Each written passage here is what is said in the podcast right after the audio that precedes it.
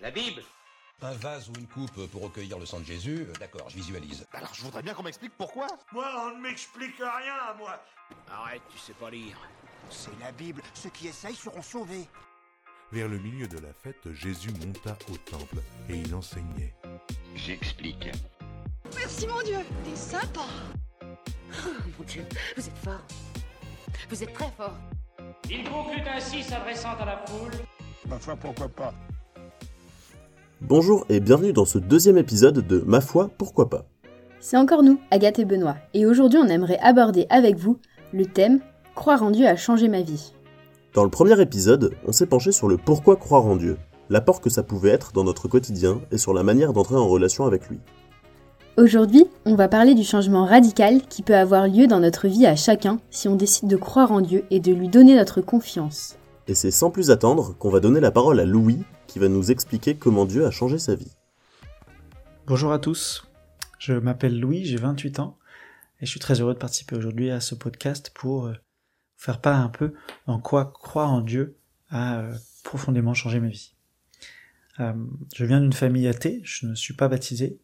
Le mot de Dieu était encore assez... mettait tout le monde mal à l'aise encore récemment à la maison. Or je suis aujourd'hui dans une démarche de catéchuménat pour me faire baptiser.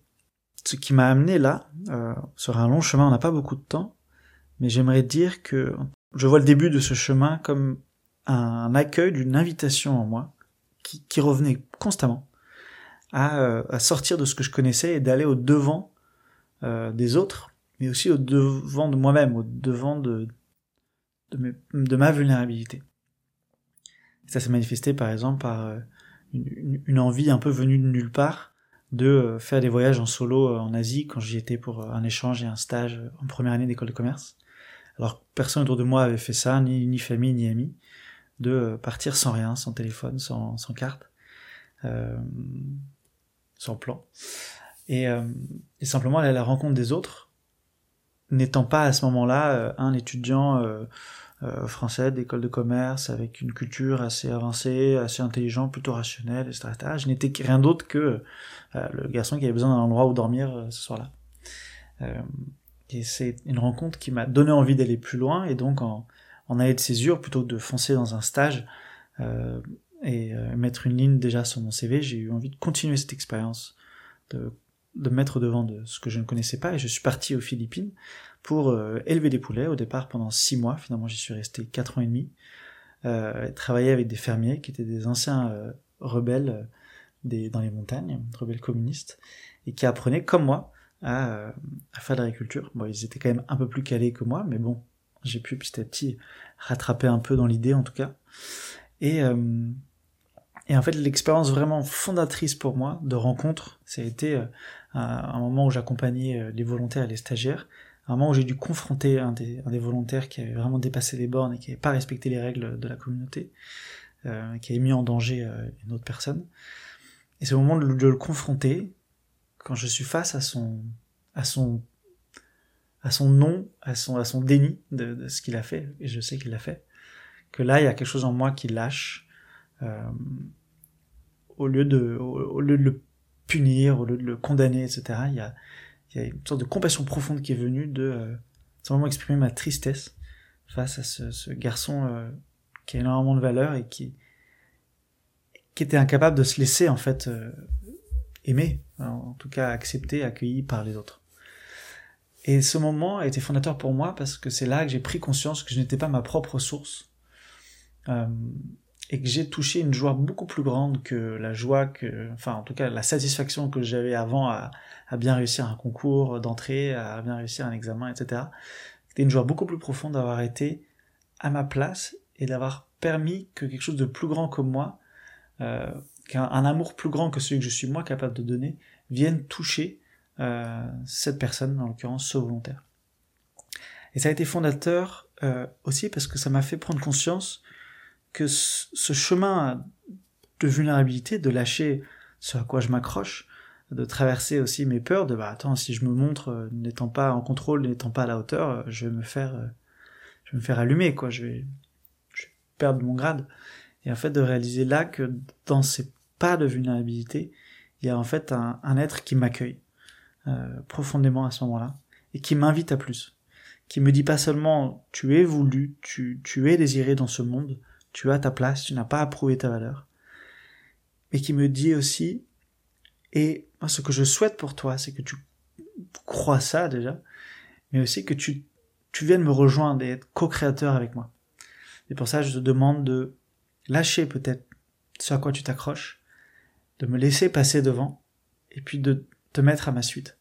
Et de me mettre à ma suite, en fait, j'ai découvert là une grande liberté, qui est le, euh, un amour plus grand que celui que je ne suis capable de donner, euh, auquel je veux me mettre à la suite, et là, apporter tout ce que j'ai, ma créativité, euh, mon intelligence, mon expérience, mon histoire, qui fait que je vais créer des projets qui sont uniques, qui sont propres à, à moi, aux personnes avec qui je vais travailler, mais qui sont dans un mouvement qui me dépasse. Et c'est comme ça que ça a aussi changé ma vie au cadre de, enfin, au niveau professionnel, puisqu'aujourd'hui je monte un projet qui est vraiment inspiré de ça, euh, autour du leadership, pour euh, apprendre en fait à agir en cohérence avec ses valeurs, avec ses intentions profondes, car on a souvent du mal à y être fidèle, parce qu'on a des peurs, on a des réticences, mais que quand on ose y être fidèle et quand on apprend par la pratique à y être fidèle, des choses magnifiques euh, se font. Merci Louis pour ton témoignage. Quand je t'entends, je vois que tu as été touché par un appel à mettre au service tes talents et ta personne pour le monde. Aujourd'hui, tu fais ça en particulier dans ta vie professionnelle. Moi, je vois une vocation à œuvrer pour les autres, au cœur d'un projet qui te dépasse, pour reprendre tes mots. Et si ce terme de vocation est un peu flou pour vous, euh, restez encore un peu avec nous pour écouter Marie en parler. Croire en Dieu a changé ma vie. Peut-être que nous pouvons commencer par nous demander chacun est-ce que je peux dire cette phrase? Est-ce que croire en Dieu change vraiment ma vie? Est-ce que ça a des conséquences concrètes dans mes choix, mes comportements, mes relations? Et si oui, qu'est-ce que ça change vraiment? Personnellement, je crois pouvoir dire que croire en Dieu a vraiment changé ma vie, tout simplement parce que j'ai rencontré quelqu'un, et que ce quelqu'un m'aime d'un amour immense, infini, inconditionnel, que je n'aurais jamais cru possible. La Bible est pleine de paroles d'amour pour nous. Par exemple, dans le livre d'Isaïe, le Seigneur dit Tu comptes beaucoup à mes yeux, tu as du prix et je t'aime. En résumé, tu n'as pas besoin de prouver quoi que ce soit, de gagner l'amour de Dieu ou de le mériter. Il nous dit à chacun C'est bon que tu existes, je me réjouis de t'avoir créé tel que tu es. Je souhaite que tu vives. Ce n'est pas un hasard si tu es vivant, je t'ai désiré depuis toujours. Mais est-ce que Dieu nous a vraiment créés gratuitement? Est-ce que son amour n'attend pas quelque chose en échange? D'ailleurs, on parle d'entendre l'appel de Dieu ou de trouver sa vocation. C'est bien que notre vie est censée aller dans un sens particulier que Dieu voudrait, non? Le mot vocation vient du latin vocare, qui signifie appeler. Comme chrétiens, nous croyons effectivement que Dieu nous appelle chacun, mais la question centrale c'est à quoi? Contrairement à ce que l'on croit parfois, la vocation, ce n'est pas quelque chose à chercher et à trouver comme on cherche ses clés. Ce n'est pas quelque chose d'extérieur. C'est d'abord une expérience à vivre. C'est le déploiement de ce que nous sommes, de ce que le Seigneur a mis en nous de manière unique. La vocation, c'est d'abord une promesse de bonheur. Mais avant d'aller plus loin, j'aimerais faire un détour par le tout début de l'évangile selon saint Marc. Il y a un texte qui nous parle très bien de la vocation quand Jésus appelle ses premiers disciples à le suivre. Jésus rencontre des pêcheurs de poissons et il leur propose de devenir pêcheurs d'hommes. Ce n'est pas un ordre auquel ils devraient obéir, c'est une promesse que Jésus leur fait. Jésus les invite à aller plus loin, il les appelle à développer leurs compétences et à les mettre au service de la mission. Il y a une promesse de quelque chose d'encore plus grand à vivre. Et les disciples le perçoivent bien, car dans ce texte, ils répondent aussitôt de manière positive. Répondre à l'appel, ce n'est pas quelque chose de lourd, cela donne un élan de vie et vient toucher ce qui aspire à vivre davantage en nous. Dieu n'est pas concurrent de nos désirs profonds, c'est lui qui les met en nous. Dieu nous a créés chacun unique et en nous créant, il nous appelle, il nous lance une invitation à déployer cette unicité. La vocation, ce n'est rien d'autre que vivre le chemin de devenir toujours plus soi-même, de déployer ses talents, de faire des choix qui nous rendent toujours plus vivants et toujours plus féconds. La vocation se traduit par des choses concrètes dans nos vies. Pendant longtemps, on a fait de la vocation celle du prêtre ou de la religieuse. On voyait la vocation comme quelque chose de sélectif, qui ne s'adresse qu'à quelques élus et qui exclut les autres. Mais la vocation, c'est quelque chose qui s'adresse à chacun de nous. Nous sommes tous appelés de manière individuelle, peut-être certains pour être prêtres, religieux ou religieuses, et aussi, pour la plupart, pour être simplement mais pleinement des personnes qui font grandir l'amour dans le monde. D'ailleurs, à vos âges, la question de la vocation, vous vous la posez tout le temps en fait, à travers la recherche de votre orientation notamment. J'aimerais vous partager deux citations que j'aime beaucoup. La première dit Ne vous demandez pas ce dont le monde a besoin, demandez-vous plutôt ce qui vous rend vraiment vivant et faites-le. Ce dont le monde a besoin, c'est de personnes vivantes. La deuxième est de Sainte Catherine de Sienne. Elle dit, si vous devenez ce que vous devez être, vous mettrez le feu au monde entier. Oui, Dieu ne nous demande pas de faire quelque chose dont nous ne sommes pas capables, il nous demande juste d'être nous-mêmes à fond et de prendre notre place dans ce monde. Si je ne donne pas au monde ce que je suis, personne ne pourra le donner à ma place. Vous avez tous certainement déjà fait l'expérience d'un ou plusieurs moments de plénitude, des expériences marquantes, par exemple, une responsabilité que vous avez réussi, un temps précieux d'écoute d'un ami, une création artistique où vous avez donné quelque chose dont vous ne pensiez pas être capable, un service rendu discrètement, mais où vous savez que ce que vous avez fait est bon. Ces moments ne sont pas seulement des moments sympas de joie passagère, ce sont des moments de joie profonde qui demeurent. Ces moments ne sont jamais tournés vers soi, ils ouvrent à une joie partagée avec d'autres. Il y a tellement plus de joie à déployer ses talents, à aimer son prochain, qu'à rester immobile sur son canapé. Prenez le temps de vous remémorer l'un ou l'autre de ces moments. Ils sont précieux et ils disent des choses de vous, de votre vocation. Apprenez à les repérer et à leur faire plus de place dans votre vie. Et pas de panique, la vocation, cela s'affine dans le temps aussi. Dans la Bible, Abraham a vécu toute une vie avant que Dieu vienne le chercher, et pareil pour Jésus, qui a vécu 30 ans de vie normale avant que démarre sa vie publique. Ces années ne sont pas des années vaines à attendre que quelque chose se passe, ce sont des années de construction, de découverte du monde, des autres et de soi. Ces années sont un processus pour que la vocation puisse mûrir, s'affiner, et un jour vient le moment où la personne peut dire avec des mots simples Voilà qui je suis, voilà la place que je veux prendre dans le monde. Cette vocation n'est pas figée, elle se cherche et se construit tout au long de la vie. Avec Dieu, rien n'est jamais figé, enfermé. Tout est appelé à s'approfondir et à prendre des formes nouvelles au fur et à mesure de l'existence. Finalement, croire en Dieu, c'est chercher à lui laisser de la place pour qu'il nous aide à conduire notre vie.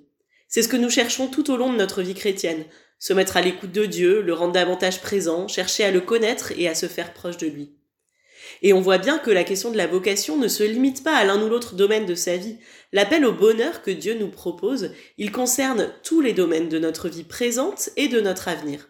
Vie amicale, familiale, professionnelle, engagement dans la société. Trouver sa vocation, c'est peut-être vivre chacun de ces domaines d'une manière unique, l'investir avec sa couleur propre. Ce que je porte, comment le manifester au monde, comment le faire grandir? La réponse nous appartient à chacun, et comme ce n'est pas si simple à mettre en œuvre, on peut vraiment compter sur Dieu pour nous aider à avancer et à voir clair au fur et à mesure. Oui, Dieu est fidèle, il ne déçoit pas, il nous aime et veut nous combler. À partir de là, nous pouvons ouvrir notre cœur à ce qu'il nous propose, car c'est le meilleur moyen de réussir notre vie, cette vie unique que nous avons à inventer avec lui. Si vous le souhaitez, je vous invite à lire le texte de l'Annonciation, dans l'évangile de Luc au chapitre 1, versets 26 à 38. Quand Marie, la mère de Jésus, reçoit la visite de l'ange, elle est bouleversée. Sûrement, ce n'est pas ce qu'elle avait prévu pour sa vie. Sûrement, c'était déstabilisant.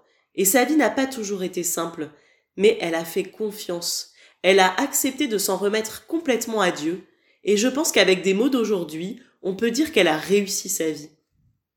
En lisant ce texte, nous pouvons demander à Dieu de quitter nos idées préconçues sur ce que devrait être notre vie pour accueillir sa promesse pour nous. Et nous pouvons aussi demander à Marie de nous apprendre à dire à Dieu, oui Seigneur, je te fais confiance, je veux marcher avec toi car je sais que tu désires mon bonheur. Merci Marie. Croire en Dieu, ça change une vie, car ça nous aide à trouver notre place dans le monde en trouvant sa vocation. Dieu nous crée chacun unique et nous aime. En lui faisant confiance, on peut lui demander de nous aider à trouver cette place qu'il a pour nous. Louis, à un moment de sa vie, était attendu dans les Philippines pour élever des poulets. Et chacun d'entre nous, on est attendu quelque part. On a notre place. Comme disait Marie, c'est un projet énorme et incroyable de trouver sa vocation, en devenant soi-même. C'est quelque chose qui se construit à chaque moment de sa vie. Dieu nous appelle à trouver notre place dans le monde en accord avec qui nous sommes. On n'a pas besoin de faire comme un tel ou un tel pour réussir, pour être meilleur. On doit juste être nous-mêmes. On ne doit pas vouloir être à la place de quelqu'un d'autre. Et je pense que personne n'est meilleur que nous à notre place. Si on arrive à déployer nos ailes et qu'on avance sur le chemin de la découverte de soi-même, on arrivera à trouver notre place à chaque instant. On vous propose maintenant un moment pour chercher ce qui nous met en route dans nos vies, ce qui nous rend vraiment vivants, ce qui peut être un moteur pour demain. Et comme la dernière fois, on vous propose de vous mettre dans un endroit calme, de prendre un stylo, de poser votre téléphone et de réfléchir à ces questions. Quels sont mes talents et qualités aujourd'hui sur lesquels je peux m'appuyer? Comment les exploiter pour me mettre en mouvement dans le monde qui m'entoure? Je me remémore un moment de joie profonde. Qu'est-ce que j'ai ressenti à cet instant? À quoi cela m'invite? Quels sont les moments où j'ai l'impression d'être en accord avec moi-même et où je suis heureux? À quoi je me sens appelé dans ma vie aujourd'hui? Vous pouvez toujours nous envoyer un message sur Facebook ou Insta si vous avez besoin d'en parler avec quelqu'un. Si ces questions vous parlent et que vous voulez creuser, il y a des camps pour les 14-18 ans cet été en juillet, avec plus de 100 jeunes. Si l'aventure vous tente, allez sur le site jeune.fondatio ou cherchez la publi Insta pour voir à quoi ça ressemble et vous inscrire. N'hésitez pas à partager le podcast et à mardi prochain. À plus Salut Un vase ou une coupe pour recueillir le sang de Jésus, d'accord, je visualise. Alors je voudrais bien qu'on m'explique pourquoi Moi, on ne m'explique rien, moi Arrête, tu sais pas lire. C'est la Bible, ceux qui essayent seront sauvés. Vers le milieu de la fête, Jésus monta au temple et il enseignait. J'explique. Merci mon Dieu, t'es sympa. Oh, mon Dieu, vous êtes fort. Vous êtes très fort. Il conclut ainsi s'adressant à la foule. Ma foi, pourquoi pas?